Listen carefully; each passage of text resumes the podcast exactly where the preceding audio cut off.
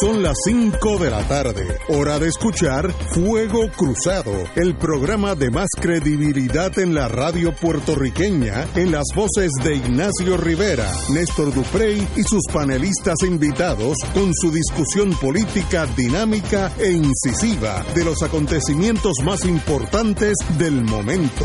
Fuego Cruzado comienza ahora.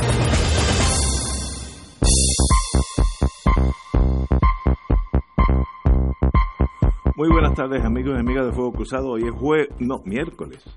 Oye, Apurado. a mí, María, ya, ya estaba empujando el, el jueves, no, pero miércoles. Sé que es miércoles porque el compañero eh, don Héctor Rachel está aquí con nosotros. Muy buenas tardes, amigos. Muy buena, eh, Héctor, como siempre, un privilegio estar contigo. Y obviamente tenemos que hablar, estamos esperando al compañero don Néstor Duprey, al doctor Duprey, que está por ahí. Eh, Lo veo entrando y viene con momentum, masa por velocidad, así que las dos cosas son peligrosas. Muy buenas tardes, compañero don Héctor Duprey. Néstor Duprey. Buenas tardes. Y sencillamente, pues obvi- obviamente tenemos que hablar de Robert Mueller, el fiscal especial independiente, y lo que ha pasado en Washington, que es una, pues, puede ser importante. Así empezó Watergate, hasta que llegó un momento que estalló la noticia y no, no era repres- no se podía reprimir. Y, hoy, y yo creo que podríamos estar en el comienzo de eso. Co- Como tenemos aquí un historiador full time, doctor, por vida, per vita, estamos aquí con el compañero. Háblenos, compañero don Néstor Duprey, de Robert Mueller. Mira, esta mañana eh, se sorprendió el mundo político de Washington y del resto del mundo cuando se anunció que a las 11 de la mañana el fiscal especial Robert Mueller iba a hacer unas expresiones públicas, las primeras que hacía en dos años, eh, sobre el tema de la investigación, sobre la injerencia de eh, personas vinculadas a la inteligencia rusa en la campaña electoral del 2016 y los posibles eh, hechos que constituyeran obstrucción a la justicia. Eh, sorprendió que no se conocía por el liderato congresional de esta expresión de, de Mueller. Eh, fue una expresión muy corta, eh, no, con, no contestó preguntas, donde básicamente eh, reiteró los elementos de su, de su informe, de sus dos informes, la primera parte que tiene que ver con la injerencia rusa en la campaña, reiterando que de hecho la hubo y que hubo comunicación con la campaña de Donald Trump, eh, acciones dirigidas a eh, afectar la campaña de Hillary Clinton, que como dice el informe, no podían concluir que eh, personas vinculadas a la campaña de Trump hubiesen cometido delitos, pero que habían unos encauzamientos y que pues ahí estaba la evidencia. Donde sí, Mueller me parece que eh, le añadió una página interesante a este asunto fue cuando discutió el tema de los señalamientos sobre obstrucción a la justicia. Yo, conociendo que hoy iba a estar aquí con nosotros, don Héctor Richard, eh, le envié las declaraciones escritas de Mueller, que me parece que son, son más contundentes de lo que alguna gente ha querido, ha querido interpretar. Y claro, teniendo él la experiencia de haber sido secretario de Justicia en un momento políticamente convulso, también eh, como fue, fue el que le tocó vivir, pues me parece que, y lo digo con total eh, modestia en cuanto al programa se refiere, es un lujo que lo tengamos aquí hoy para hacer un análisis sobre este asunto que me parece, y, y como tú señalas, que es un punto de inflexión en la política norteamericana, eh, de la que pues yo quisiera luego del análisis, de la discusión y el análisis de Héctor, pues comentar porque me parece que ahí sí que eh, estamos en un momento bastante interesante. Compañero don Héctor Rachel. Yo creo que debemos empezar por reconocer que Robert Mueller tiene antes y después de su desempeño como fiscal especial eh, una reputación intachable. Correcto, eso es correcto.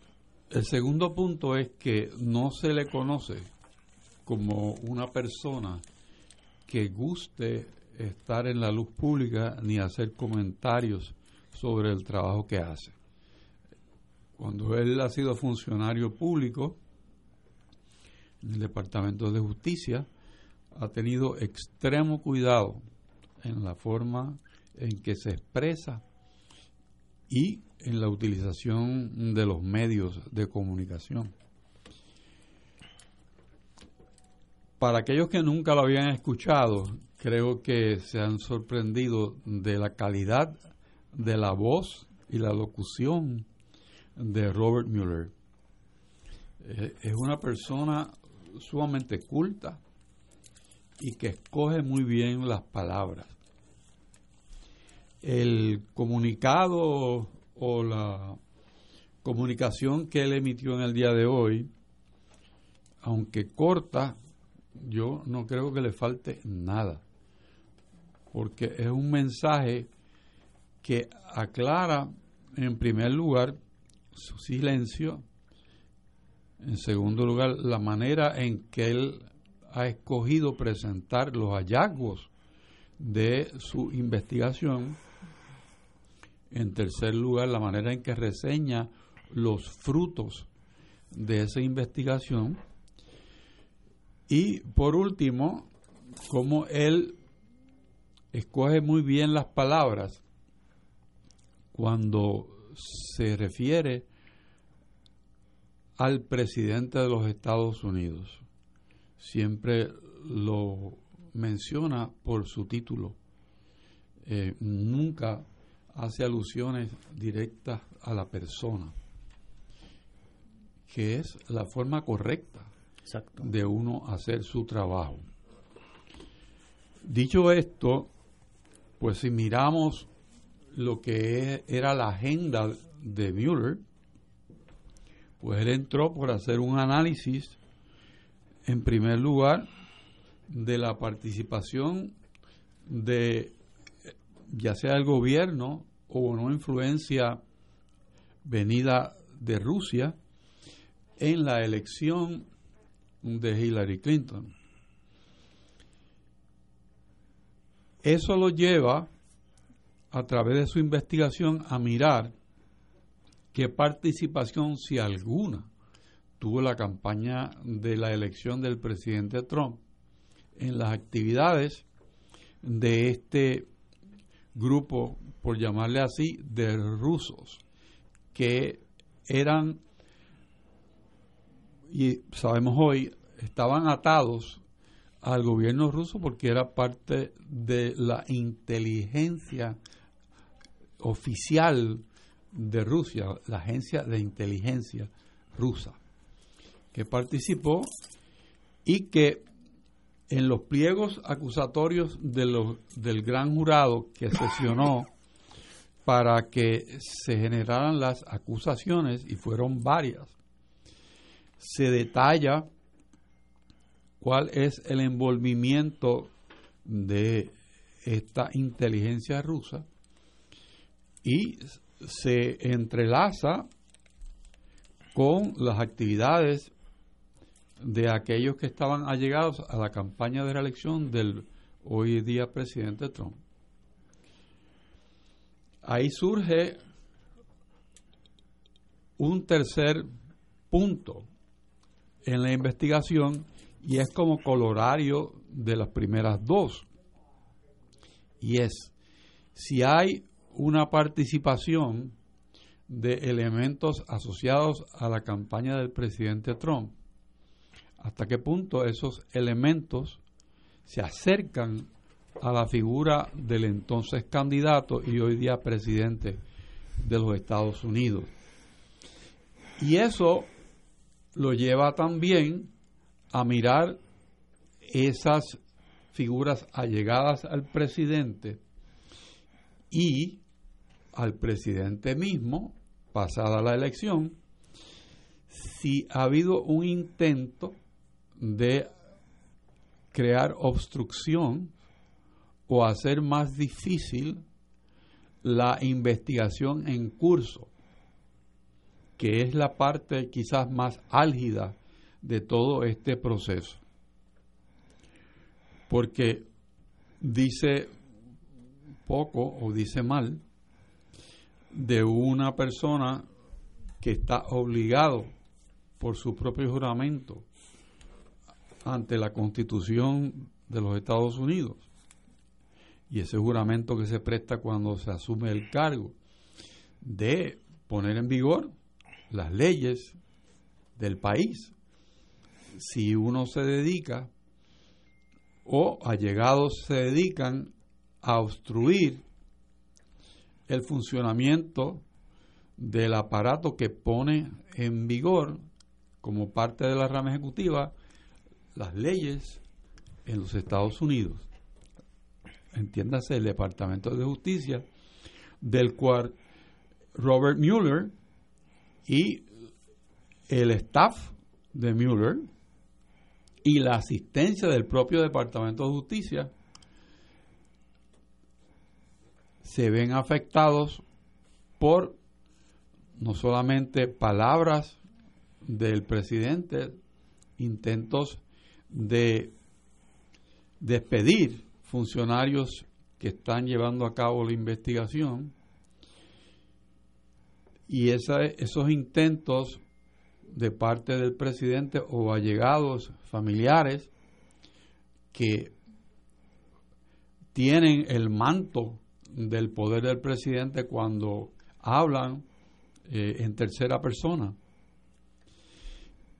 Y como Robert Mueller y la encomienda que le da el Departamento de Justicia de los Estados Unidos, tienen que operar bajo esa situación de no tan solo tratar de superar los esfuerzos del gobierno ruso de impedir que esto desembocara en acusaciones, sino también tener que trabajar con el aparato político de los Estados Unidos, le hace la presidencia, allegados a la presidencia y algunos simpatizantes que están en la legislatura o el Congreso, que le hacían la vida a veces prácticamente imposible a Robert Mueller.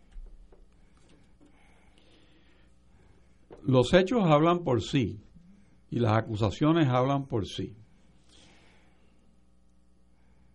Robert Mueller, conociendo que es un funcionario del Departamento de Justicia de los Estados Unidos y que hay unas opiniones de secretarios de justicia o attorney generals como se llaman. El título correcto es así, attorney general. Que y dicen que el Departamento de Justicia no puede encausar un presidente en funciones tiene que evaluar qué hace él con la prueba que posiblemente vincula de alguna forma al presidente de los Estados Unidos o sus allegados con la investigación que hemos hecho referencia. Y uno dirá, bueno, pero ¿por qué no lo puede hacer? Bueno, porque un empleado de carrera un funcionario público del Departamento de Justicia acata lo que es la ley interna del departamento. O sea, él no puede ir por encima de lo que son las reglas del departamento. Aunque concluye en su opinión personal que esas reglas o esas opiniones son inconstitucionales. Sin embargo, por la obediencia al departamento, lo deja dicho para que sea un cuerpo que pueda en este momento actuar, le hace el Congreso.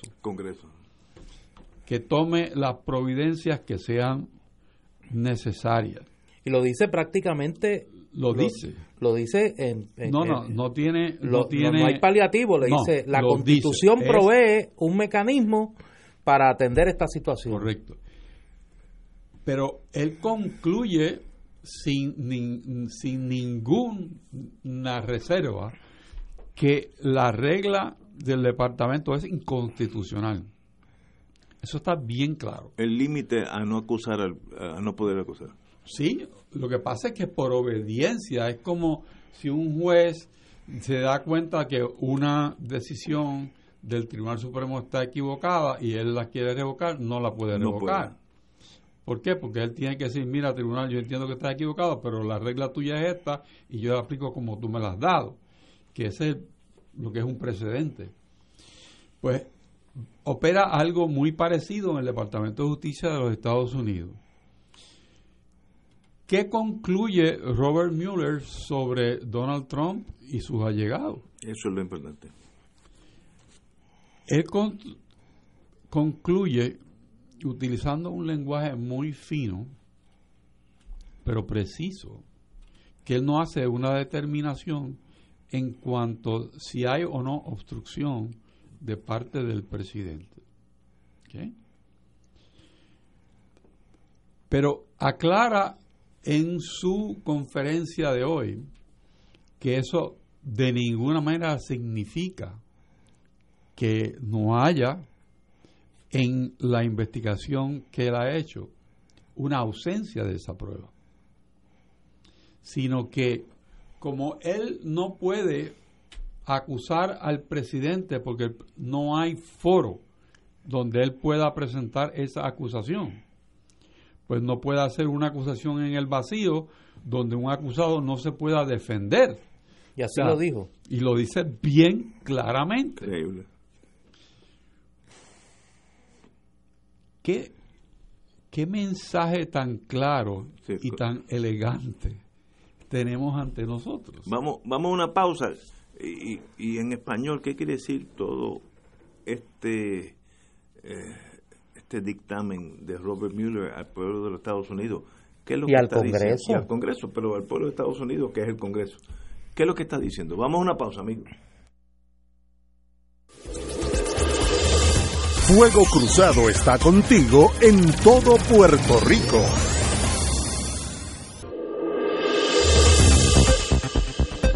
Y ahora continúa Fuego Cruzado. Amigos y amigas, estamos tratando de descifrar ese juego de ajedrez elegante y fino y a la misma vez mortífero de la gente que puede y, y hace cosas en Washington, Robert Mueller, en torno a su posición eh, relacionada con las acciones del gobierno de Trump, si es que existió en torno a, la política que lo llevó a, las elecciones con el gobierno ruso, iba a decir soviético. Wow. Pero, si no, yo me quedé allá con, en, Bulgaria y en Hungría, no, pero es otra cosa. Eh, profundidad de la investigación. Robert Mueller emitió más de 2.000 800 citaciones judiciales, 2.800 personas fueron entrevistadas por Robert Mueller. Ejecutó cerca de 500 órdenes de registro, 230 pedidos de registro de comunicación, casi 50 registros de comunicaciones telefónicas, tres solicitudes de evidencia a gobiernos extranjeros y entrevistó a unos 500 testigos. En otras esto no fue un, un fiscal que en un weekend pues entrevista a 14 personas. Estamos hablando de 2.800 citaciones judiciales. ¿Qué quiere decir todo esto? ¿Hacia dónde nos apunta Robert Mueller y qué consecuencias tiene? Compañero don Héctor Rager. Bueno, al, amigo que, me envía un mensaje que me indica dónde en este comunicado eh, se apunta el dedo al presidente Trump le voy a leer y, traduciendo la línea de el señor Muir dice nosotros no sin embargo determinamos que el presidente cometió un crimen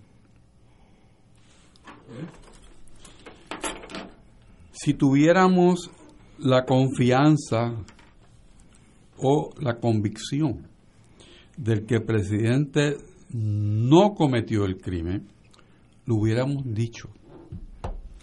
sea, yo no creo que, que haya mucho más que decir con después de esa línea de este de esta expresión de Robert Mueller.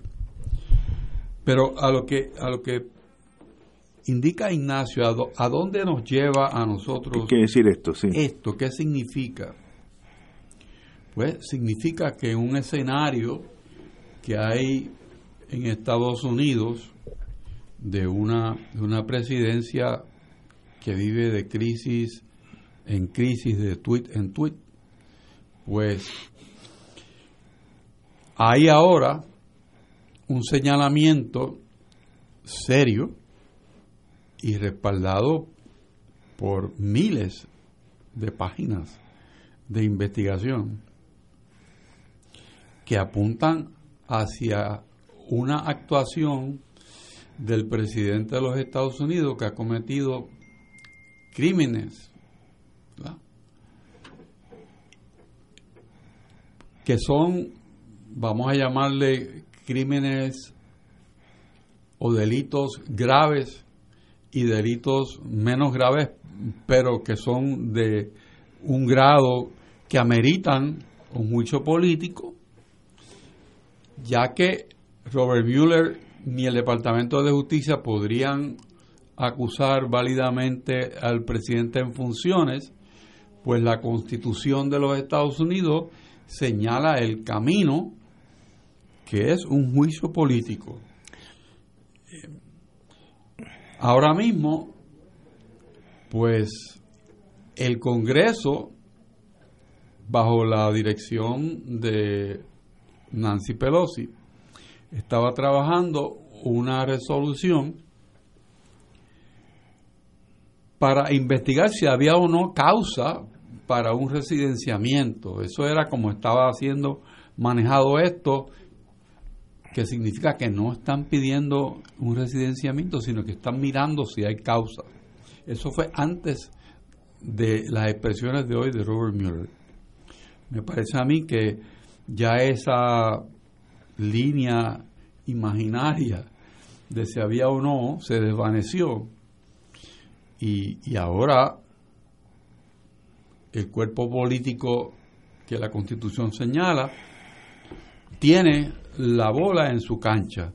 Y creo que el doctor Néstor Duprey debe ser quien camine Ahí estamos. por ese, cam es, ese, ese trillado que tiene precedentes, unos muy buenos y otros no tan buenos, de cómo se ejerce ese poder en los Estados Unidos, cuál es el rol del Senado y cuál es el rol de la Cámara y qué pasa con un, un Congreso dividido políticamente con unas, unas ataduras con la presidencia de parte del liderato senatorial, eh, que es clave en todo esto. Compañero. Yo creo que los problemas para el liderato congresional eh, comenzaron eh, hoy.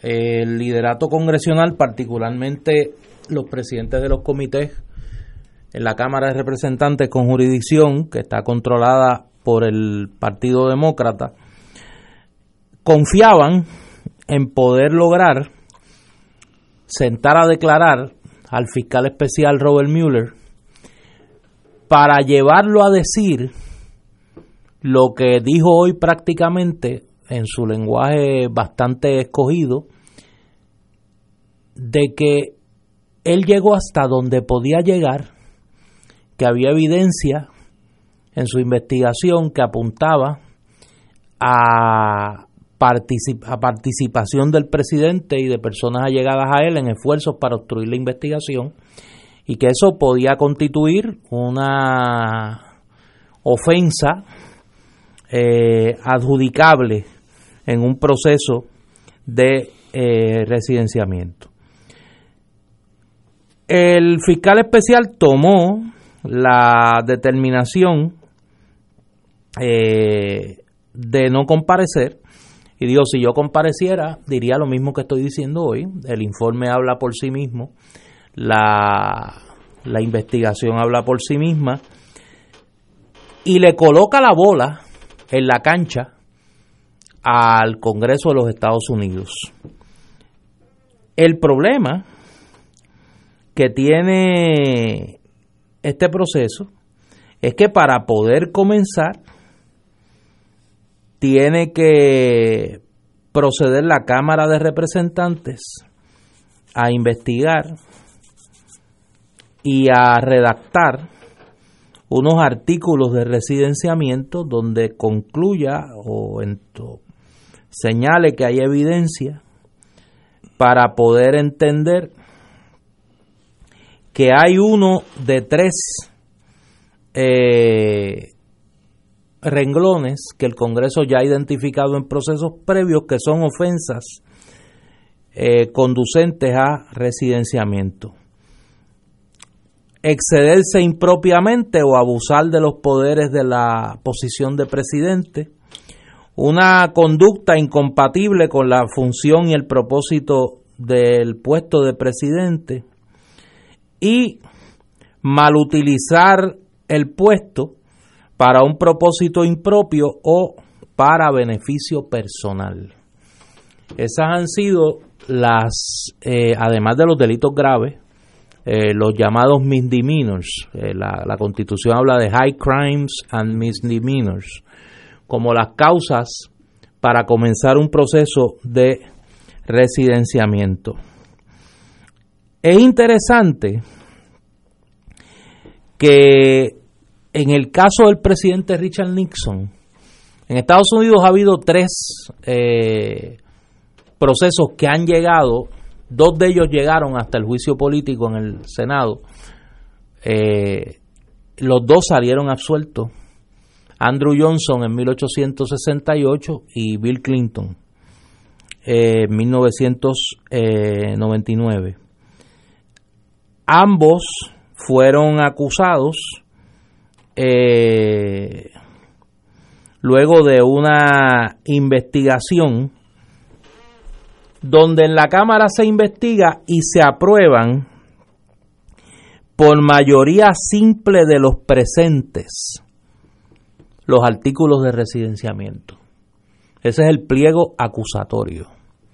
Una vez se aprueba ese pliego acusatorio, se refiere al juicio político que se celebra en el Senado preside ese juicio político el juez presidente del Tribunal Supremo de los Estados Unidos, que en este caso sería John Roberts.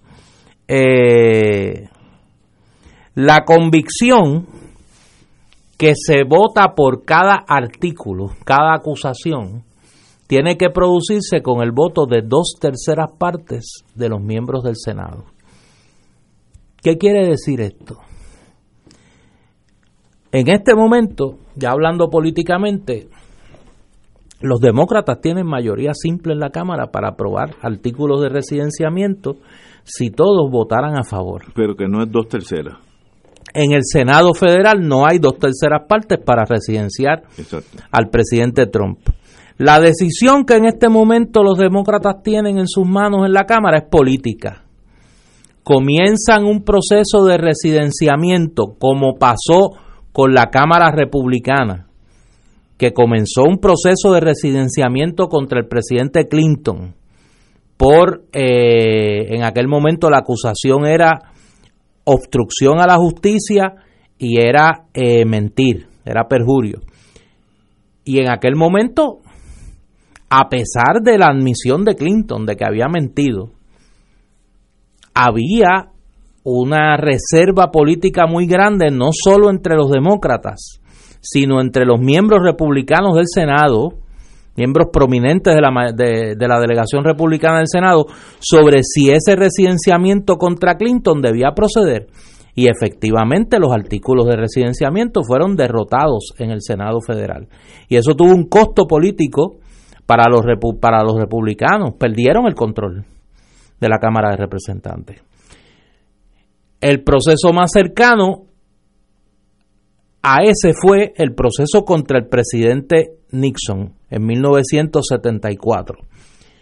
La Cámara de Representantes y el Senado en aquel momento eran ambos controlados por el Partido Demócrata. El Partido Demócrata comienza una investigación en la Cámara de Representantes, logra aprobar unos artículos de residenciamiento contra el presidente Nixon, pero antes de que el proceso comience en el Senado, el liderato de la minoría republicana, en aquel momento el portavoz de la minoría republicana era Hugh Scott, pero el líder de ese partido prominente en el Senado era Barry Goldwater, que había sido el candidato a presidente en 1964 y era una figura de mucho peso en el Partido Republicano, particularmente en el sector conservador. Hugh Scott y Barry Goldwater van donde el presidente Nixon, luego de la decisión del juez Sirica, que obliga a entregar los, los tapes y se descubre que hay, en efecto, una eh, hay una parte de la grabación que está eh, borrada y que prueba que en efecto ha habido una obstrucción por parte de la administración Nixon a la investigación de Watergate y le dicen, mire, no tiene los votos en el Senado, presidente, para poder detener un proceso de residenciamiento. Ya no cuenta con el respaldo de la delegación republicana y eso es lo que obliga, lo que lleva a Nixon a renunciar para evitar un residenciamiento seguro. Y aquí Ah, en este caso en particular hay un problema político. ¿Por qué? Porque no hay una fisura en la, en la mayoría republicana, que es la gran diferencia con, con el proceso de Nixon. La mayoría republicana en el Senado, a pesar de que el Senado, la diferencia entre los demócratas y los republicanos es de pocos votos, no hay una fisura en esa mayoría republicana de senadores que digan nosotros estamos a favor de que se de que se residencia al presidente. Claro, ahí hay un bloque de senadores moderados que fueron los que derrotaron la iniciativa de Trump sobre el Obamacare. Esos senadores y senadoras, hablo de Elisa Murkowski, hablo de Olympia Snow, hablo de un grupo de senadores republicanos que son moderados y que podrían en este momento mirar con algún nivel de con algún nivel de apertura esa posibilidad. Claro, los demócratas están midiendo el costo político y dicen, nos conviene comenzar este proceso, que repito, tienen los votos en la Cámara para aprobarlo, porque tienen mayoría simple, eh, y la mayoría demócrata es una mayoría holgada en la Cámara, podría haber una, una fisura, pero aún así yo creo que tendrían los votos. El problema es que ¿Qué va a pasar con esos artículos de residenciamiento en el Senado? Yo creo que no van a tener los votos y la, estrategia parece ser, vamos a dejar que llegue el 2020 y que el juicio político sea en las urnas. Eh, claro, el problema, el problema real tras la acusación a Clinton era una infidelidad marital. Aquí el problema es más serio. Es traición. Aquí estamos hablando de una colaboración con un gobierno extranjero hostil a los Estados Unidos para influir en la elección y obstruir la investigación sobre esa injerencia de un gobierno extranjero hostil a los Estados Unidos en el proceso electoral, que es mucho más serio. Eh, yo creo que no la tienen fácil los demócratas en la Cámara porque hay un grupo cada vez más creciente de representantes demócratas que están pidiendo que se comience el proceso. En el Senado, los aspirantes demócratas a la presidencia que son senadores ya hoy han salido prácticamente todos pidiéndole al presidente del Comité de Inteligencia de la Cámara que acelere la investigación para que se puedan eh, tener los elementos para poder aprobar unos artículos de residenciamiento y que el proceso comience. Así que es un panorama bien mucho más complejo que lo que fue el 74 con Nixon y el 98-99 con Clinton. Eh, ¿Qué va a pasar? Yo honestamente no sé. Vamos a una pausa, amigos, y regresamos con don Héctor Richard. Esto es Fuego Cruzado por Radio Paz 810 AM. Y ahora continúa Fuego Cruzado. Regresamos amigos y amigas a Fuego Cruzado. Oye, déjame hacer una corrección porque yo soy bastante estricto conmigo con el tema de la política norteamericana porque admito que muy pocas cosas me gustan tanto como la política en los Estados Unidos. Eh, Susan Collins es la senadora por Maine, la confundí con Olympia Snow, eh, ambas moderadas, eh, no digo liberales porque yo creo que en el Partido Republicano ya no hay liberales, pero eh, senadora moderada. Eh, hago la corrección porque fue un lapsus de mi mente. Compañero Richard, después de este evento que importante en los Estados Unidos, ¿qué usted ve desarrollarse? Bueno, yo, yo, yo veo que junto con esto que ha pasado hoy, están pasando otras cosas que van a reforzar eh, este, este, esa situación que plantea Robert Mueller. Y me explico. Hace ya varios meses, pero unos cuantos meses, que en el estado de Nueva York hay un trabajo que está haciendo la fiscalía. Eh, sí, estatalmente, sí, en, Nueva que York. está a nombre del Estado tratando de conseguir lo que el Congreso de los Estados Unidos no ha conseguido del secretario del Tesoro, que son los estados financieros del presidente. Y eso porque el Estado de Nueva York tiene derecho, porque es un, ciudadano de Nueva York, tiene sus empresas en Nueva York, y sobre esas empresas, pues hay ciertas nubes, vamos a decir. En, primer lugar, la cantidad de ingresos que estas empresas están teniendo a partir de la presidencia de Donald Trump es algo que ha preocupado a las eh, autoridades estatales. Un segundo sesgo de, de esta actividad estatal es mirar cuántas de las aportaciones que están recibiendo estas corporaciones del señor Trump están atadas a la habilidad que le da a los donantes o contribuyentes de esas corporaciones de tener acceso a la presidencia de los Estados Unidos y los frutos de ese acceso. Eso lleva ya caminando unos cuantos meses.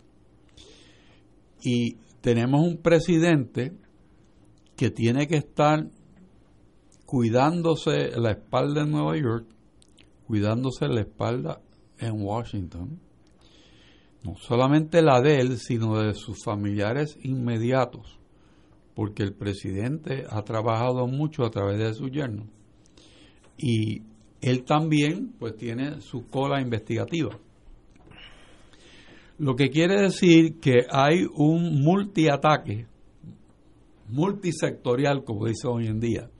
Distintos estamentos están caminando en dirección hacia Trump, buscando información, haciéndole la vida un tanto más complicada, que desemboca en que si hay alguno de esos pagos que se hayan hecho atados a la presidencia y las influencias, con, hay unos delitos ya establecidos ahí.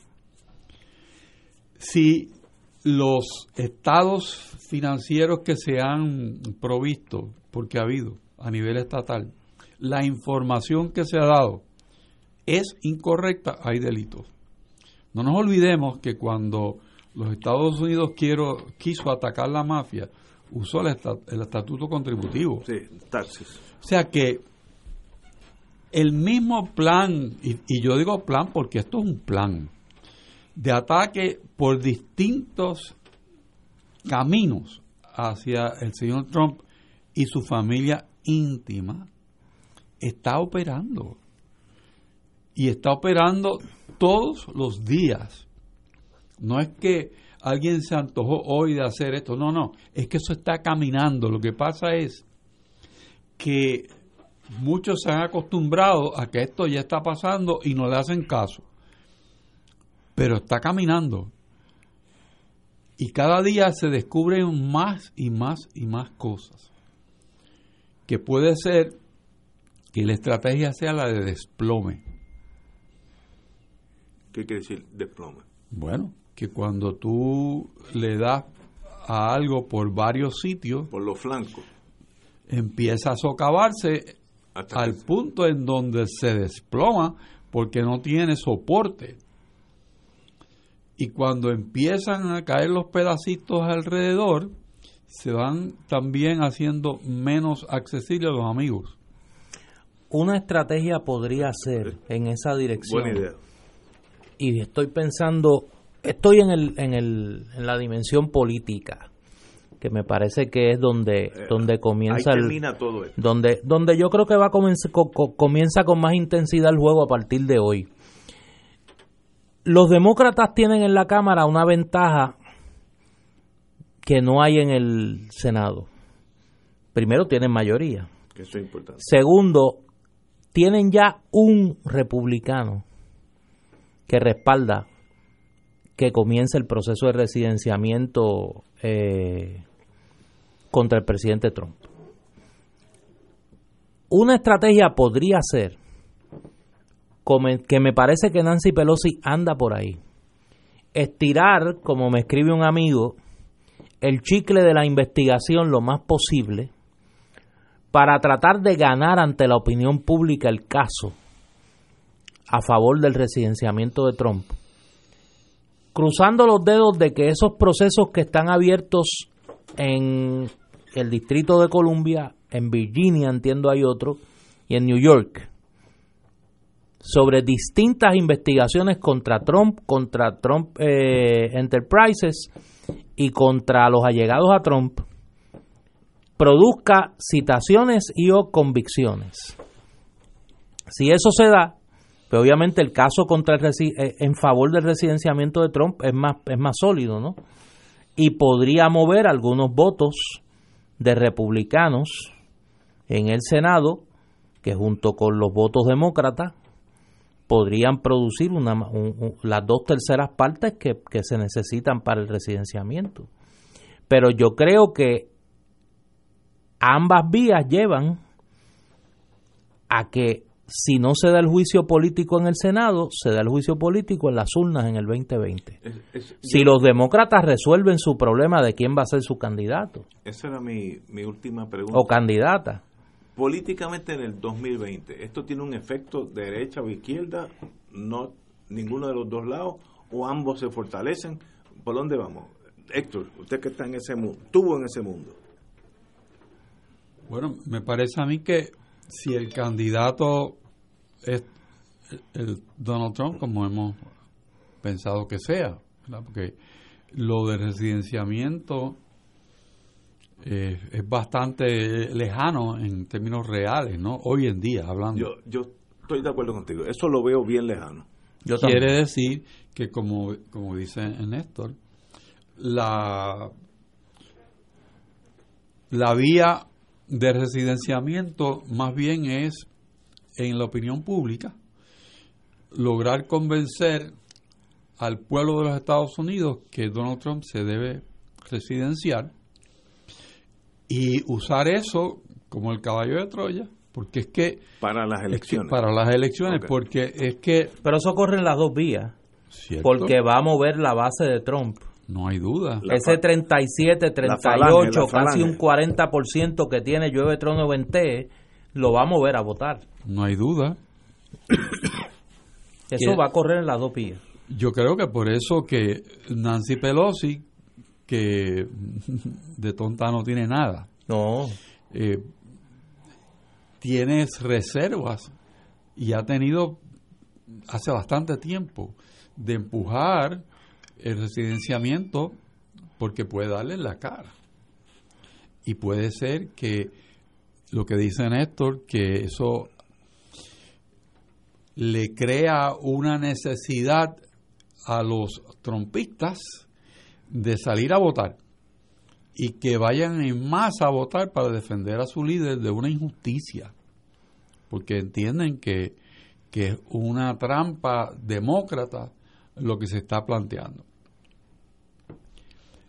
Eso en el Partido Demócrata, pues si, si hubiese un candidato de que estuviéramos hablando, pues podría coagular también un respaldo, pero es que no lo hay.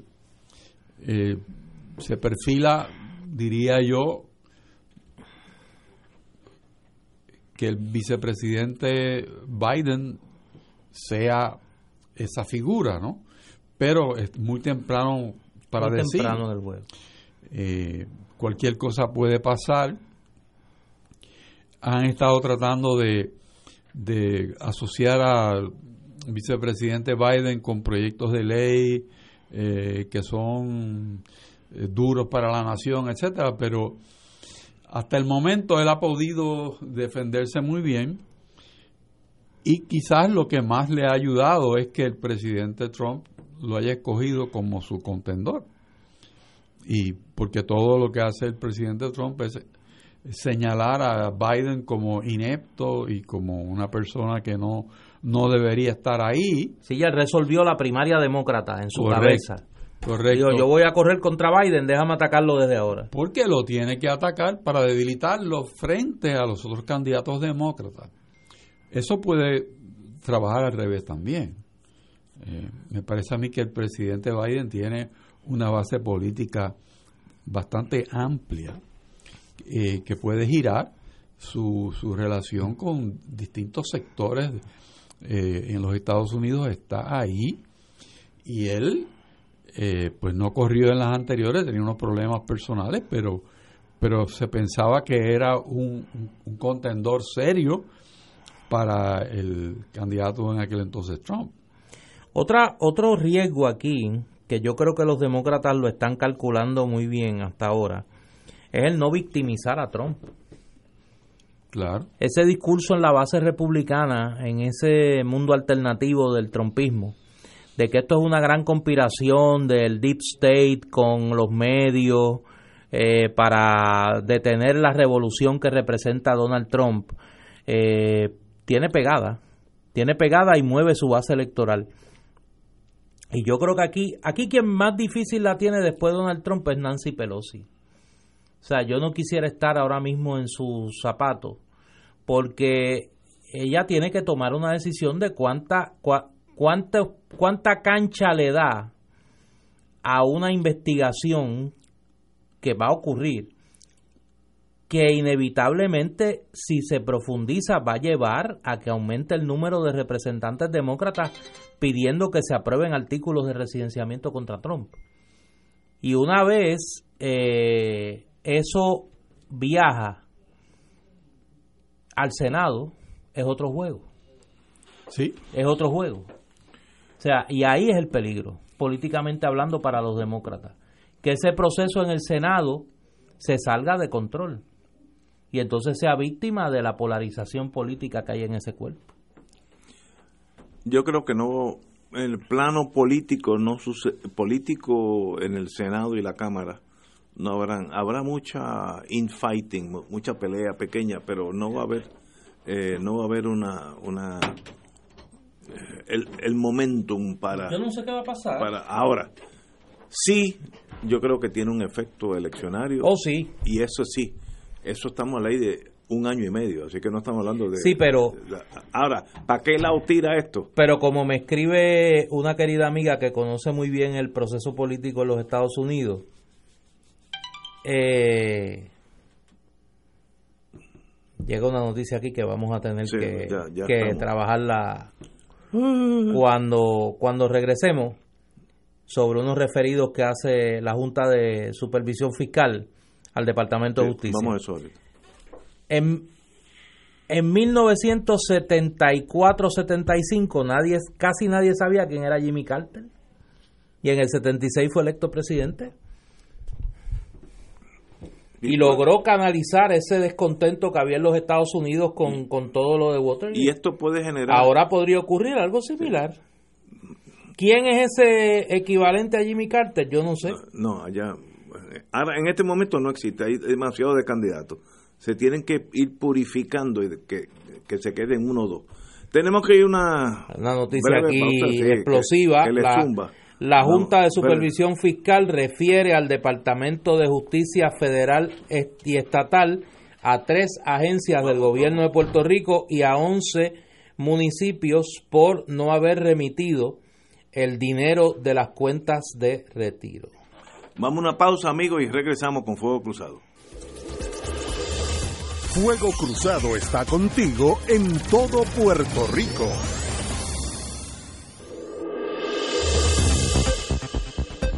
Y ahora continúa Fuego Cruzado.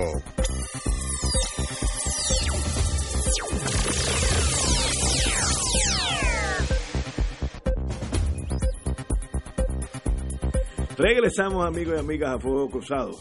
La Junta de Control Fiscal, que son los que mandan, refirió hoy al Departamento de Justicia de Puerto Rico, así como al transferir los dineros que les retienen a sus empleados a su plan de retiro. El tiempo de rendición de cuentas se acabó cuando la primera entidad incumplió con remitir la retención de nómina de empleados y no los remedió dentro de un periodo razonable, dijo la Junta. Esto está saliendo ahora mismo, así que no hay poca, poco, no hay mucha más información, pero eh, de hecho, y en el, tres agencias del gobierno y 11 municipios al Departamento de Justicia de Puerto Rico y Estados Unidos por falta de transferencia de cuentas de retiro. Así que esa noticia está empezando a salir y creo que es importante. Ahí es preciso señalar que, y voy a leer, la Junta no especifica en su comunicación pública cuáles son las tres agencias y los diez municipios, pero sí eh, dice lo siguiente. Mm. El 30 de abril pasado, la Junta de Supervisión informó al principal oficial financiero del gobierno el resultado del más reciente informe por entidad sobre la deuda en el pago de pensiones y de la contribución de retiro individual. El informe preparado por la Autoridad de Asesoría Financiera de Agencia Fiscal de Puerto Rico, AFAF, refleja que 20 municipios y 7 corporaciones públicas han fallado en remitir unos 10 millones de dólares retenidos de los cheques de empleados a cuentas segregadas de, la, de contribución definida. Asimismo, el 29 de mayo la Junta de Retiro del Gobierno de Puerto Rico informó a la Junta que había recibido eh, pagos por 5.5 millones de dólares de las contribuciones de individuos adeudadas. No obstante, Tres entidades gubernamentales y 11 municipios aún no han remitido los 4.5 millones a las cuentas de retiro correspondientes. Yo creo Ahora que lo que falta es saber en español ¿qué quiénes son, cuáles son las agencias eh, que están siendo referidas por apropiación ilegal, porque eso es lo que estamos hablando es. Yo diría que la información no está bien definida todavía y es incorrecta porque las agencias no tienen personalidad jurídica. La es, el, gobierno de Puerto Rico. Eh, es el titular de la agencia el, que tiene la obligación de actuar y funcionarios financieros de cada agencia y cada municipio responden en su calidad personal por violaciones uh, a ley. O sea que lo que tenemos que ver es quiénes son las personas que han de ser encausadas, porque da la impresión que estos son violaciones criminales, no violaciones administrativas eh, al foro del Contralor eh, o algo de, vamos a decir, de ética gubernamental, sino están diciendo referidos, a menos que no sea para lavarse las manos que lo refieren al Departamento de Justicia. Bueno, pero es que estamos hablando de contribución que la agencia le descontó al empleado y, el municipio y no lo refirió y no lo no lo, no lo envió eso pero eso es una persona que tiene que responder de carne y hueso sobre eso porque la agencia qué va a hacer la agencia no no es un edificio no es un edificio eh, pero sí eh, en el plano criminal, yo sé que un patrono que le descuenta a sus empleados, yo he llevado en mi vida dos casos de eso, el Social Security, etcétera, etcétera. Y no paga criminalmente. es, un acto criminal. Claro. Y, y es más, en mis tiempos era 10 años la prescripción. Así que es un delito serio.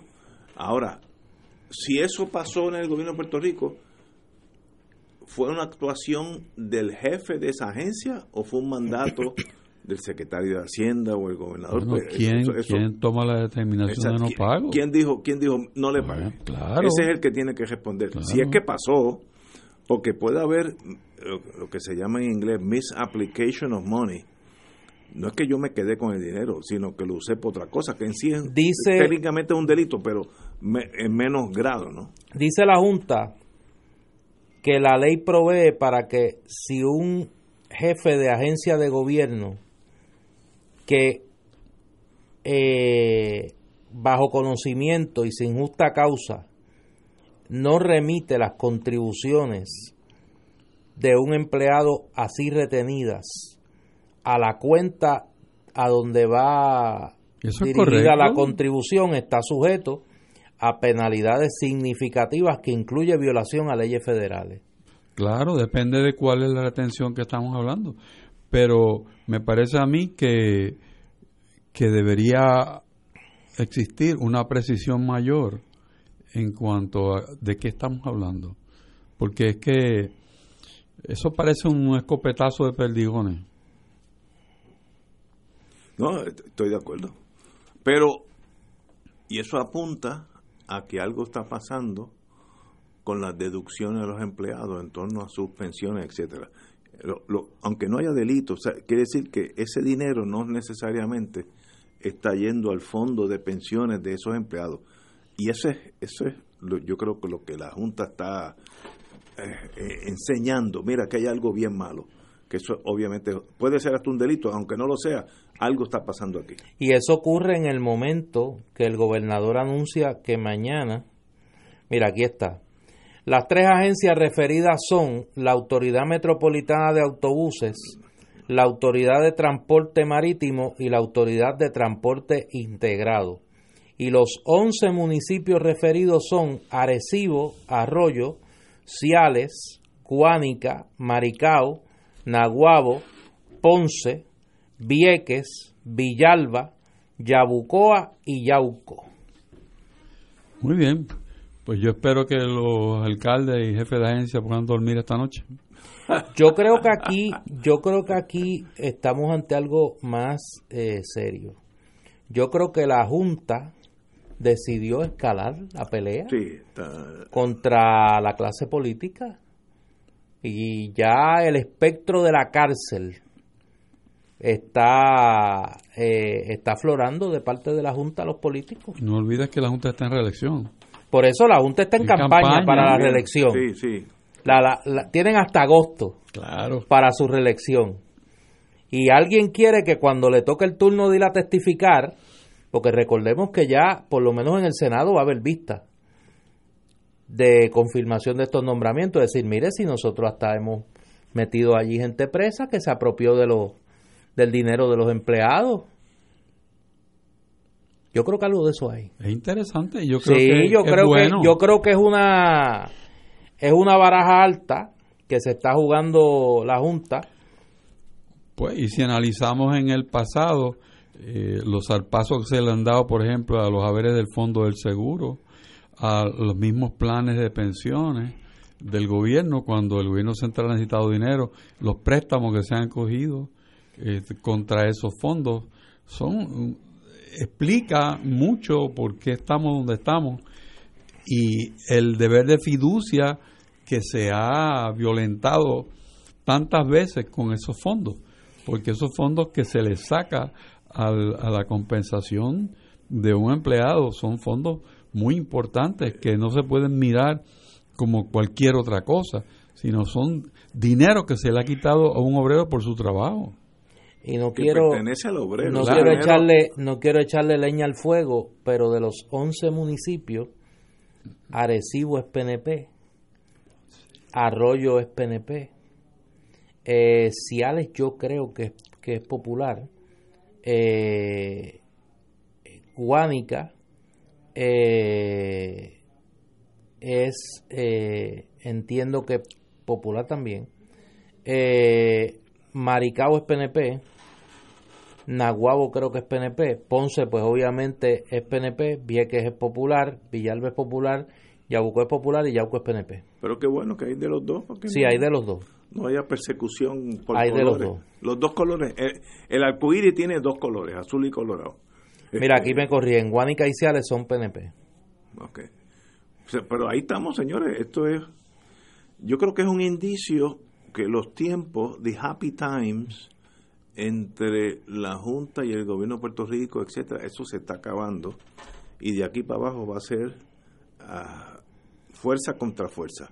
Y en ese mundo, mi humilde entender es que la Junta lleva las de ganar porque tiene el mandato de ley del Congreso.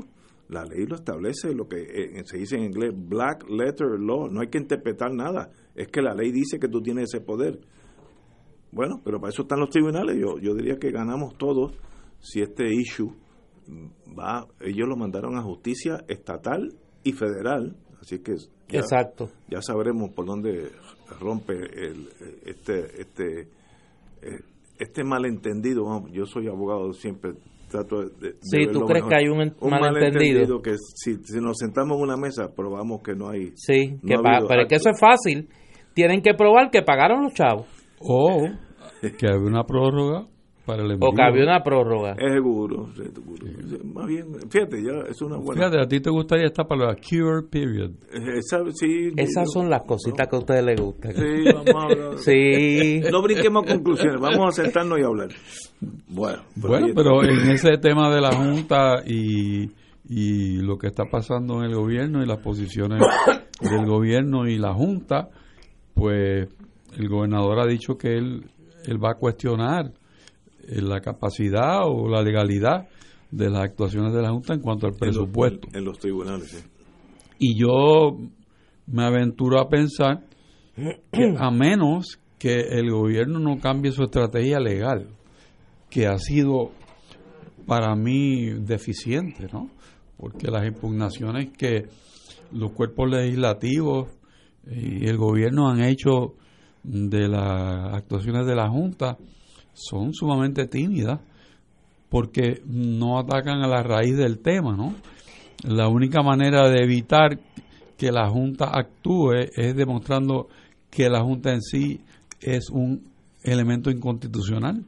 O sea, y hasta que no llegues ahí, no tienes un, es un marrón. Eh, Pero ese es el único marrón que existe ahí. Por eso, es o sea, atacar la constitucionalidad de esa ley. por eso, pero mientras estemos diciendo que no puede el- la Junta presentar un presupuesto o algo así, pues mira, yo creo que estamos No, eh, perdiendo el tiempo. por la vía jurídica, previo a la inconstitucionalidad, la cuestión operacional de la ley está bien clara, blanco y negro. Y no, si, si vas al tribunal y no atacas la constitucionalidad, vas a perder a la corta. A veces los abogados perdemos, pero en realidad ganamos. Si yo tengo un caso y mi cliente quiere que yo que no se vea el caso por un año o dos años, pues una victoria es que pasó un año o dos años y luego vino lo inevitable, perdió la casa por falta de hipoteca, lo que sea, pero ganó dos años. A veces puede ser puede ser parte de la, de la táctica. Yo voy a formar este enredo tal que sencillamente pues el tribunal, aunque me falle en contra, es- eso va a ser después del 2020. Ya gané las elecciones, etcétera, etcétera. ¿Podrá eso ser un plan? No sé, pero como tú dices, si no se ataca la constitucionalidad, el hecho de existir, ¿con qué derecho usted me está mandando? Que es- eso es el, el- No, porque ahora el tema es el presupuesto. el presupuesto. Pero en torno al presupuesto, la Junta manda si la ley lo dice. Así que no, ¿sabes? No, no hay mucho que tú puedas alegar. Tenemos que ir a una pausa, seis y cuartos, amigos y amigas. Fuego Cruzado está contigo en todo Puerto Rico.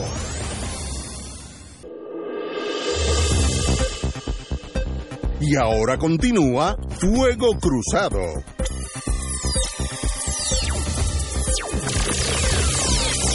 Amigos y amigas, regresamos con Fuego Cruzado. Hoy es un miércoles lleno de noticias, varias, varias cosas que tenemos que cubrir, pero continuamos con el compañero don Néstor Dupré. Hoy el gobernador de Puerto Rico, hablando del tema presupuestario, eh, anunció que no va a alterar el presupuesto que eh, envió a la Junta de Control Fiscal y que la Junta rechazó.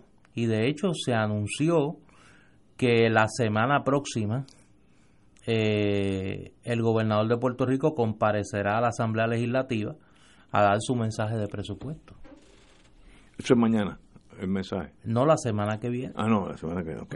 Él puede concurrir en cualquier momento a hacer...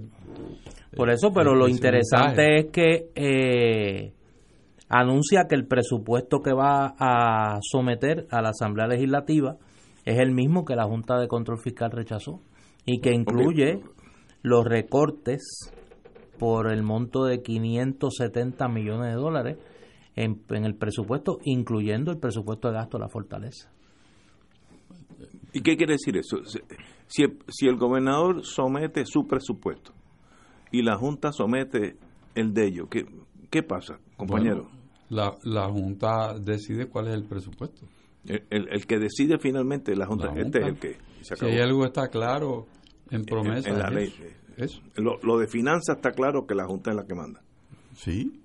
Mira, y, y, adelanta cosa interesante, el periódico Metro adelanta que el mensaje de este mensaje de presupuesto no va a ser en la como es tradición eh, en la Cámara de Representantes porque esto es esto suena hasta poético. Tíralo al medio así. El techo de la cámara se está cayendo. Oye, pero qué cosa. Literalmente. Literalmente. Mira, dice aquí, el presidente, toda una nota eh, de del diario Metro, la firma Milady Soto. El presidente de la Cámara de Representantes, Carlos Johnny Méndez, informó que la presentación del presupuesto por parte del gobernador Ricardo Rosselló no se realizará este año en el Capitolio.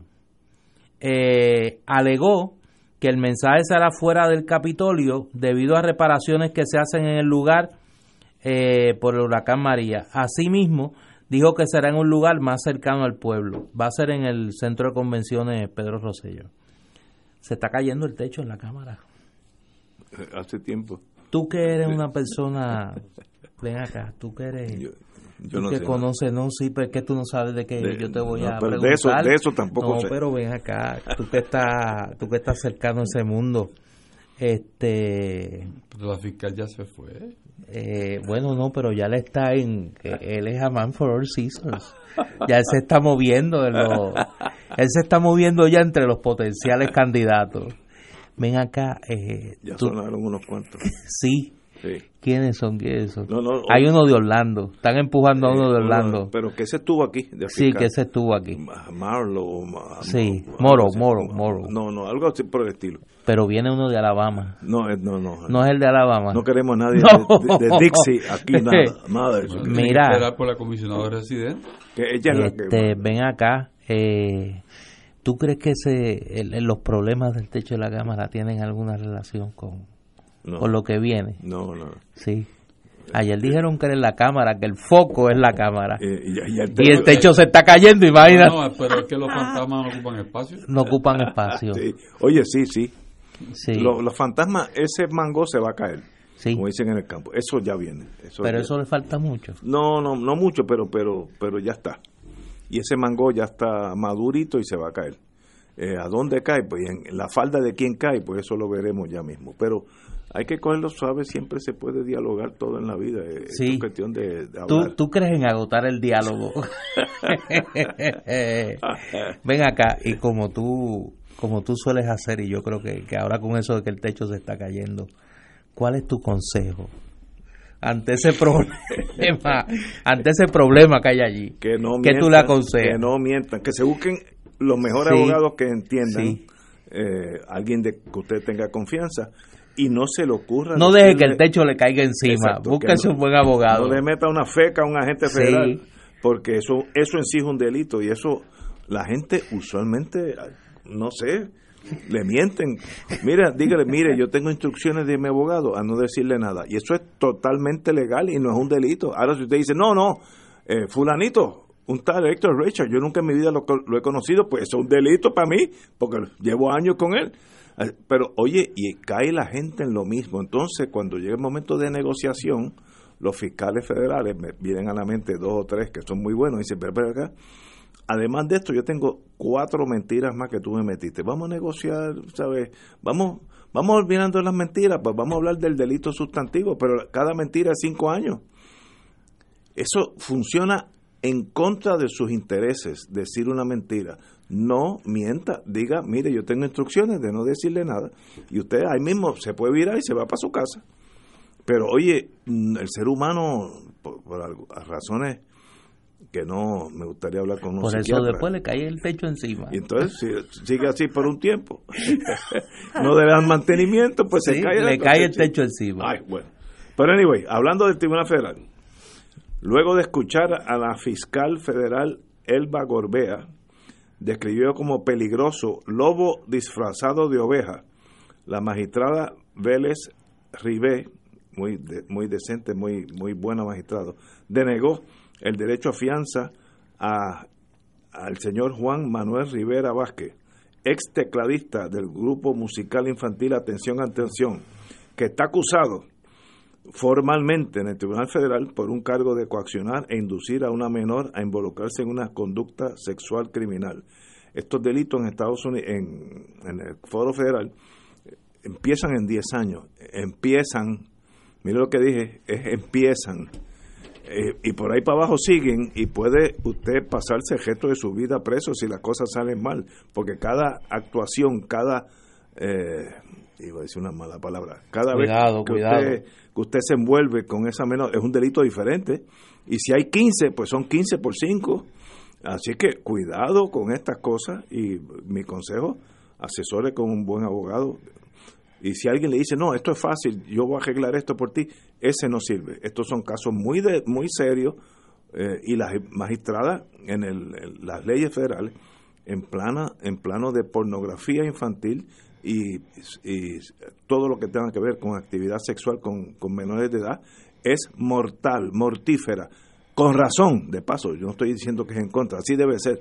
Eh, pero eh, la gente se confunde, piensan que están en el plano local y manejan esos casos federales como si fuera un caso más, y eso no es un caso más, ese es el caso de su vida. Y este señor, que, quien yo no conozco, que lo veo aquí en la foto, se ve muy joven, pues tiene un caso muy serio en su vida. Eh, bueno, pues ahí estamos.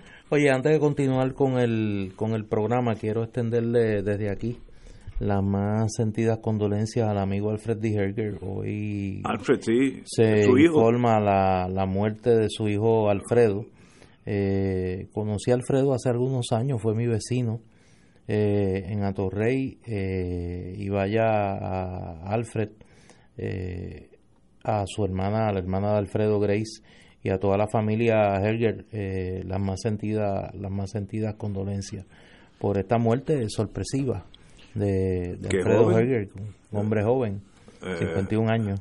Alfred D. Herger, el padre, debe tener la edad mía, más o menos. Sí. Y yo esperaba, yo, más, yo asumí esta mañana cuando lo oí que era, que era él, pero no, es su hijo, así que eso hasta es hasta más trágico, porque lo, lógico es que los padres y los abuelos se vayan antes que sus hijos, así que me da mucha pena por, por los amigos. Mi condolencia a Alfred, un amigo muy querido por la pérdida de su hijo.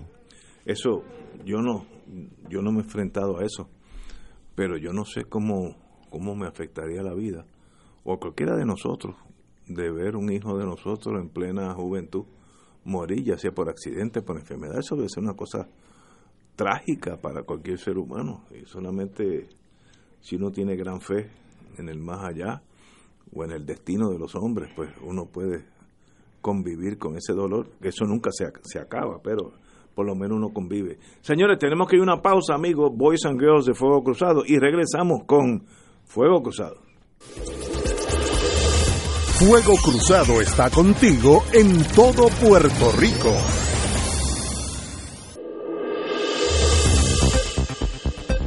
Y ahora continúa Fuego Cruzado.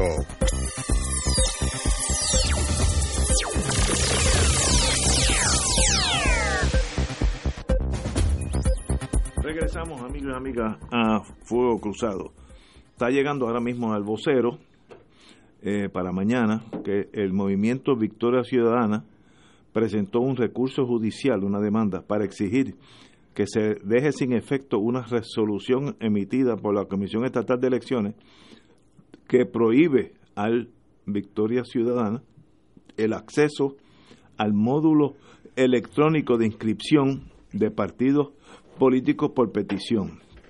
Estamos hablando de tecnología hace 10 o 15 años.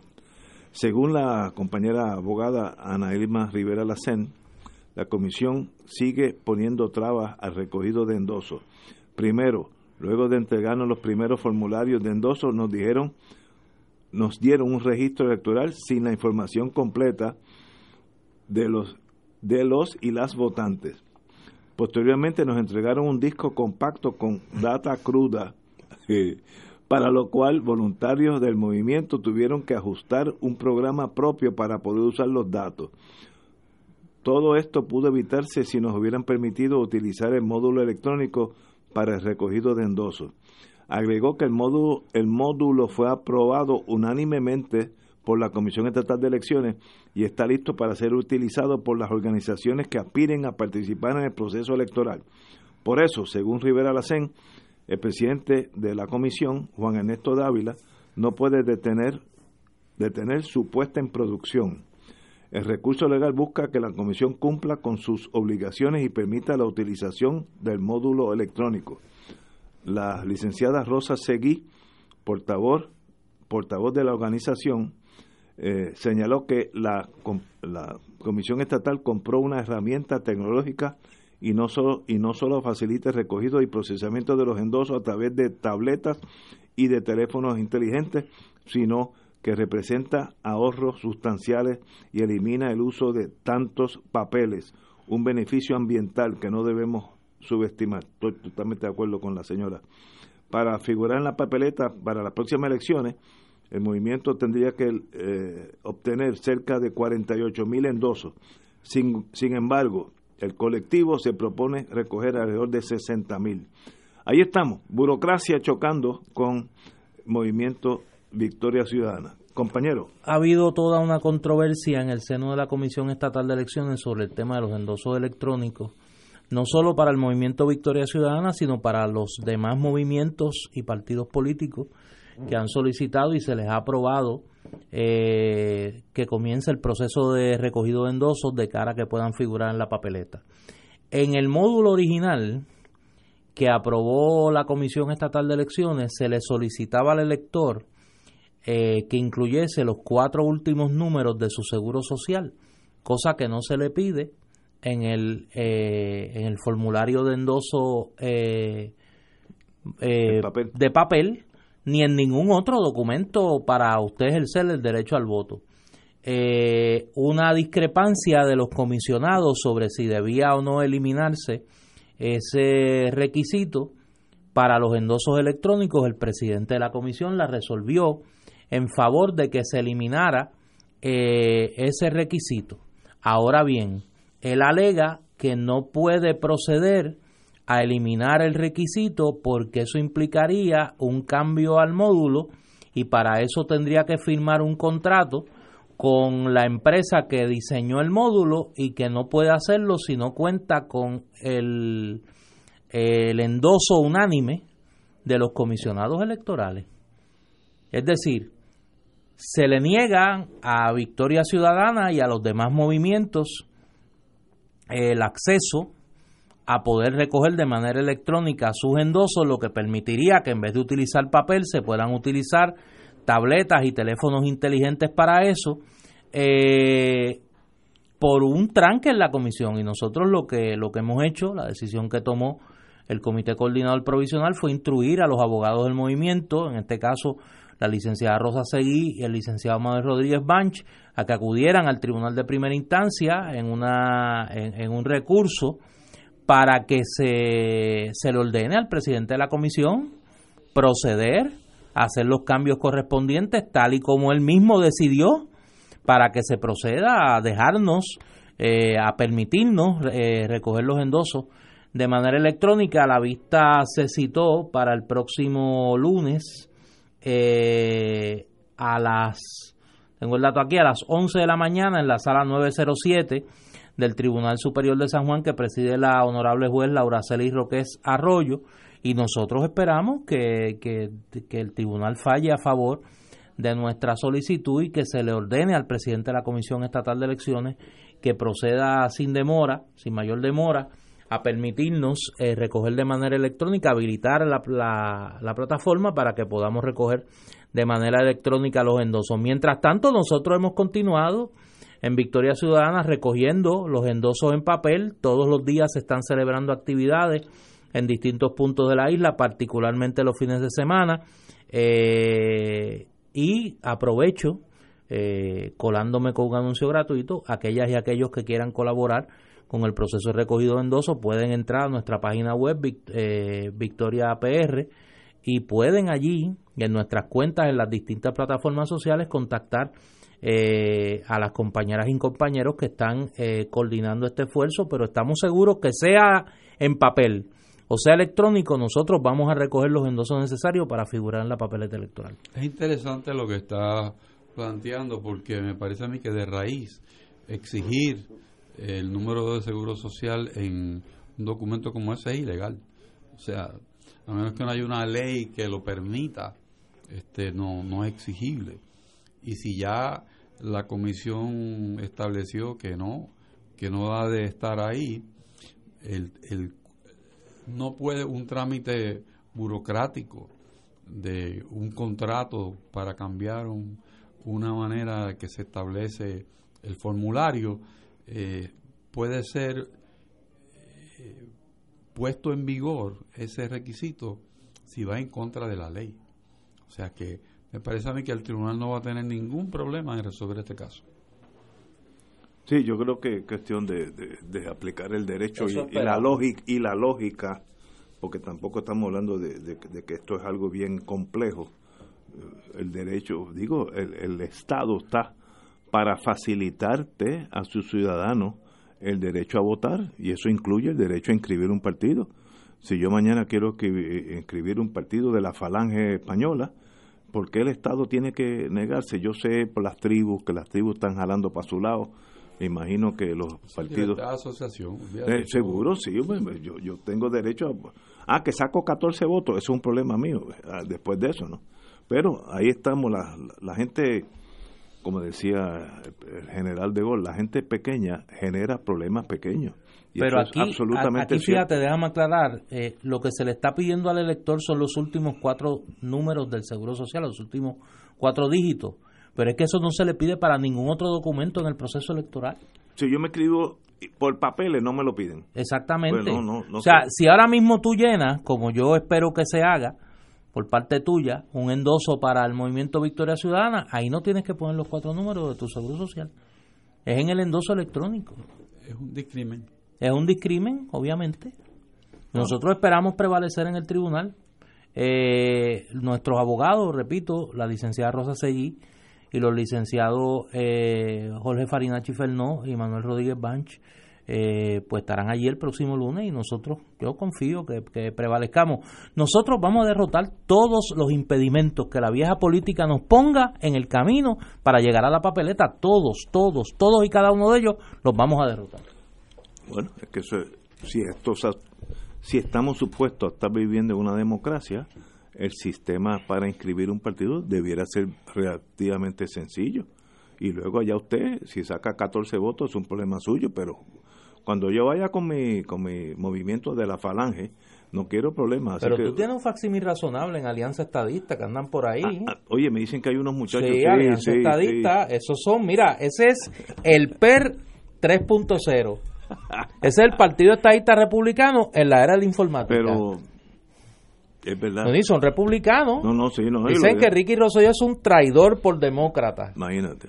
Sí, que es un liberal de izquierda. Ellos están, te digo, en la línea del PER. Goldwater era de centro. Ellos andan con Goldwater y Miguel Ángel. por ahí.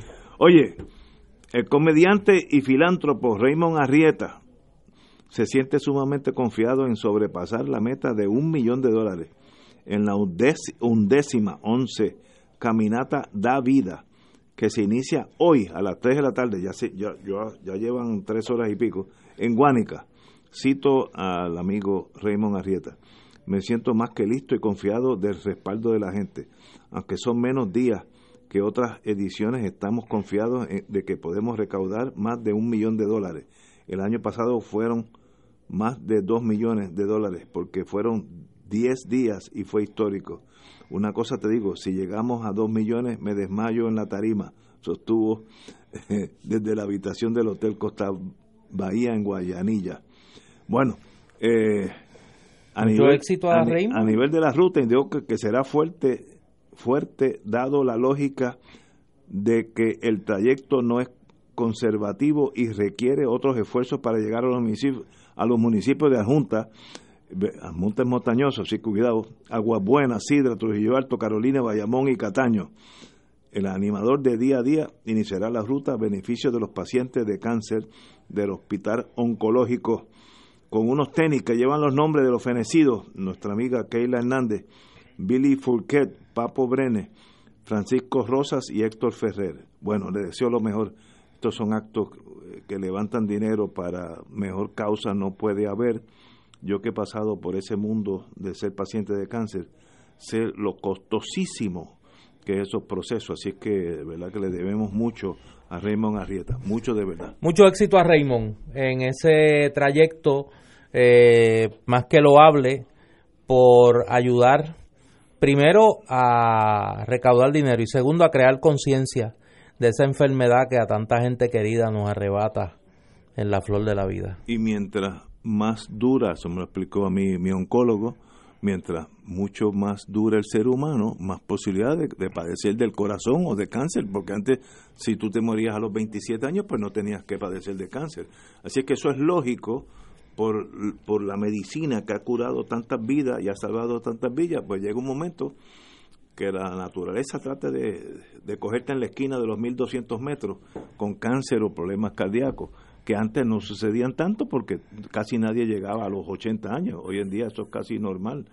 Raymond sigue ahí. Muy bien por Raymond. Hay, sale el historiador, Raymond sigue el ejemplo de Ramón Ortiz Rivero, Diplo que, hizo esa, en la década de los 50, hizo la caminata de San Juan a Ponce por la Liga Puertorriqueña contra el Cáncer.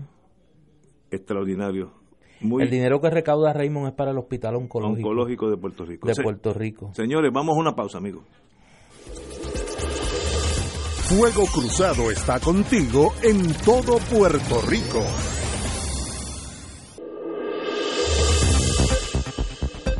Y ahora continúa Fuego Cruzado.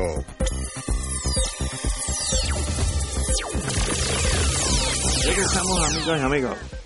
Bueno, amigos y amigas, en el. Espérese, yo acabo de decirle una, una, una noticia a estos muchachos y la acabo de borrar. El congresista, congresista Marcos Rubio. Senador. Aquí dice, el senador estadounidense Marcos Rubio, republicano por Florida, bless his soul visitará la isla mañana jueves. En la visita estará acompañada por la comisionada residente Jennifer González. Se espera a las once y cuarto de la mañana ambos eh, ofrezcan una rueda de prensa en la Guardia Costanera en la puntilla en el Viejo San Juan. Los políticos se reunirán con la Guardia Costera de los Estados Unidos, del sector San Juan y funcionarios del gobierno puertorriqueño para recibir una actualización sobre el estado de los esfuerzos de recuperación tras el paso de los huracanes Irma y María. ¿Para qué vendrá ese maestro para acá? Pues algo se trae. ¿Y, dónde es el fundraiser? ¿Cómo que fundraiser? No, en la Guardia ¿Dónde es el fundraiser? no puede haber Por eso, pero luego, luego, tú puedes asegurar que después de eso hay un fundraiser. me diga eso. Pues claro. ¿Tú crees que todo Lo que hay que, averiguar es dónde es. Tiene que reunir con sus amigos. Claro, él va, va a tener un almuerzo o una cena o un cafecito en la tarde con sus amigos. Y alguien vendrá como en los juegos de pelota antes y pasará este la gorra. ¿Alguien pasará la gorra? Ay, Dios. Bueno. ¿Tú crees que no tú crees que él viene de verdad exclusivamente a hacer un anuncio con Diego en la Guardia Costanera? Para darnos impulso más a, María e Irma y para abogar por la democracia en Venezuela, porque él también anda en eso. Oye, sí que. Sí. bueno, pero ahí estamos. Bueno, pero señores. Y tú vas para el fundraiser, tú me tienes cara que va. Tú, nadie me ha invitado. Me tienes cara de dos cosas: que sabes dónde es y que vas a ir. que tú sabes dónde es y que vas a ir. Tú vas a estar allí. Sí. No tengo No, tú sabes, no tú sabes. No Pues tú te mueves, comentario. él se mueve en esos círculos. Ay Dios. Bueno, avanza el proceso de privatizar WIPR. Luego de obtener el visto bueno de la Junta de Control Fiscal para poner en manos privadas la eh, corporación, yo le llamo WIPR, el grupo creado para encaminar esta privatización deberá reunirse esta semana para dar el próximo paso.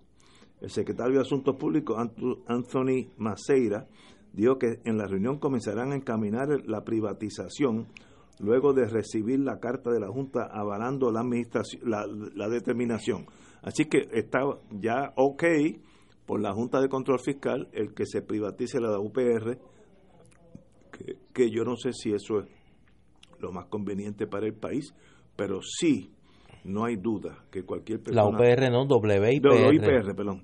Lo, lo más... Digo, yo creo que ellos quieren privatizar la UPR también, pero pero hasta ahora es la, la- la televisión. Eh, yo no sé si vale la pena la privatización, no, no tengo el conocimiento eh, profundo para de- tomar esa determinación, pero lo que sí yo estoy absolutamente seguro, que aunque se quede en manos del gobierno, hay que traer esa estación al siglo XXI. Mire, yo me muevo en muchos niveles de la sociedad, amigos, de todas las facetas. Yo no conozco a nadie que vea el WIPR, a nadie, nadie. No, yo no conozco un ser humano y yo soy... yo- hago amigos con mucha facilidad, conozco a mucha gente, le hablo a todo el mundo. Nadie que yo conozca ve WIPR. Así que por lo menos, partiendo, partiendo de la premisa que hay que mantenerse en manos del gobierno, que no sé si es, esa es la decisión correcta, algo hay que hacer allí porque eso está en los años 50 en torno a la calidad de lo que se está viendo allí, porque yo ni sé lo que se está viendo allí porque no nunca lo veo. No, no, no sé si, si es una estación de primera, no sé si tiene noticiarios, no sé. Y nadie, con las personas con que yo camino a través de la vida, me, me han dicho algún comentario de WIPR. Así que ahí hay que hacer cirugía mayor. ¿Cómo se hace? No sé. Pero, compañero Rachel, usted que estuvo envuelto en ese mundo de, de la radio, Estás hablando de la televisora, la televisión me sí, parece. del Estado. Tiene un, un canal, una frecuencia envidiable, pero para una privatización como está planteada requeriría un operador que tuviese un fin público, público correctamente, no, no, no desde el punto de vista del Estado, sino que, que su programación fuera de educación o de algún tipo que la saque de lo que sería una operación comercial. Eh, hablando a- aquí fuera del micrófono eh, con Néstor, pensaba yo que uno de los de las cosas más valiosas que ha tenido y quizás a lo mejor todavía queda es la filmoteca de WIPR. Eh, tiene tiene envidiable o tenía eh, materiales que que presentan la historia de, de- Puerto Rico, menos de una época de Puerto Rico en filme, de, y, y con unas producciones muy buenas de lo, cuando en Puerto Rico había buen teatro en, esa estación. Recogía muchos muchos autores eh, puertorriqueños que, que daban, daban la vida porque el producto fuera de, de mucha calidad. Así que eso todavía eh, estaba conservado en esa filmoteca. Que sería interesante que en este proceso de privatización se guardara eso como un tesoro, porque eso es lo que es, es un tesoro. Don Ángel Rivera, que fue un trabajador de WIPR muchos años, se, se propuso y lo logró eh, preservar gran parte del acervo documental de esa emisora. Y sería una pena que como parte de la privatización, como tú muy bien señalas, eso se, pierda. eso se perdiese. Mi exhortación es al Instituto de Cultura, a su director ejecutivo, a las autoridades del Archivo General de Puerto Rico, que antes de cualquier proceso de venta de WIPR se incauten de ese material y que lo preserven para, eh, para las generaciones futuras. Eh, una de las grandes tragedias que tiene la investigación histórica en Puerto Rico es que nuestro archivo audiovisual eh, no es tanto como pudiera ser. Eh, ha sido la labor de gente en su carácter individual, como menciono particularmente el caso de don Ángel Rivera y WIPR, los que han logrado preservar eh, algo del acervo de nuestra de la historia de nuestra televisión, de la historia de la radio en Puerto Rico. En el caso del cine hemos tenido mejor suerte. El Ateneo puertorriqueño tiene, gracias a la gestión del maestro Roberto Ramos Perea, tiene una vastísima colección de películas puertorriqueñas, eh, un inventario bastante, bastante robusto. El, archivo de imágenes en movimiento del, del, Ateneo, del, del, Archivo General de Puerto Rico, tiene también eh, parte de la colección eh, de Viguier, pero en ese sentido nos falta mucho, nos falta mucho, se ha perdido mucho eh, de, la historia audiovisual nuestra. Eh, yo diría que eso es un tesoro que el gobierno o las personas del Instituto de Cultura, etcétera, antes que eso pase a mano, eh, como pasó en una escuela que pintaron un mural de un pintor, ¿cómo se llama? De la Julia de Burgos. Sí, ¿sabes? Porque no, es ni, de mala fe, es de ignorancia. de Torres Martino. De Torres Martino. Que tal vez no sea ni de mala fe, es de ignorancia, que entonces aún peor eso el Instituto de Cultura debe incautarse, como hacen los federales, ir allí, cogerse y llevárselo y guardarlo en un sitio. Antes que esto empiece a dar bandazo, cada cual coja su tape que más quiere, se lo lleva para su casa y se desintegre eso. Yo estuve envuelto cuando fui hace muchos años fiscal y se privatizó, se privatizó el convento o lo estaban remodelando. Tal ¿El hotel del convento? Que lo desvalijaron, se llevaban cosas que pertenecían a la iglesia católica, campana y todo, se desapareció. Así que cuidado con ese mismo ejemplo que podemos eh, echar para atrás 100 eh, años de 50 eh, años de, colección de, videos y, momentos históricos se pueden desaparecer. Tenemos que irnos. En 1953 terminaba la guerra de Corea y Edmund Hillary de Nueva Zelanda y Tenzing Norgay de Nepal fueron los primeros de llegar a Mount Everest a pata eh, como parte de una expedición de británica, pero ellos fueron este neozelandés y un nepalese, Tenzing Norgay, 1953 llegaron esos 15 mil y pico de pies de altura. Uno se necesita oxígeno porque ahí ni los pilotos llegan con los aviones sin oxígeno, así que es un poquito un poquito más alto que el yunque. Señores, tenemos que irnos a Héctor Richard, muchas gracias por tu compañía, muy grata compañía, como siempre. Pues mañana será jueves y estaremos aquí a las 17 horas.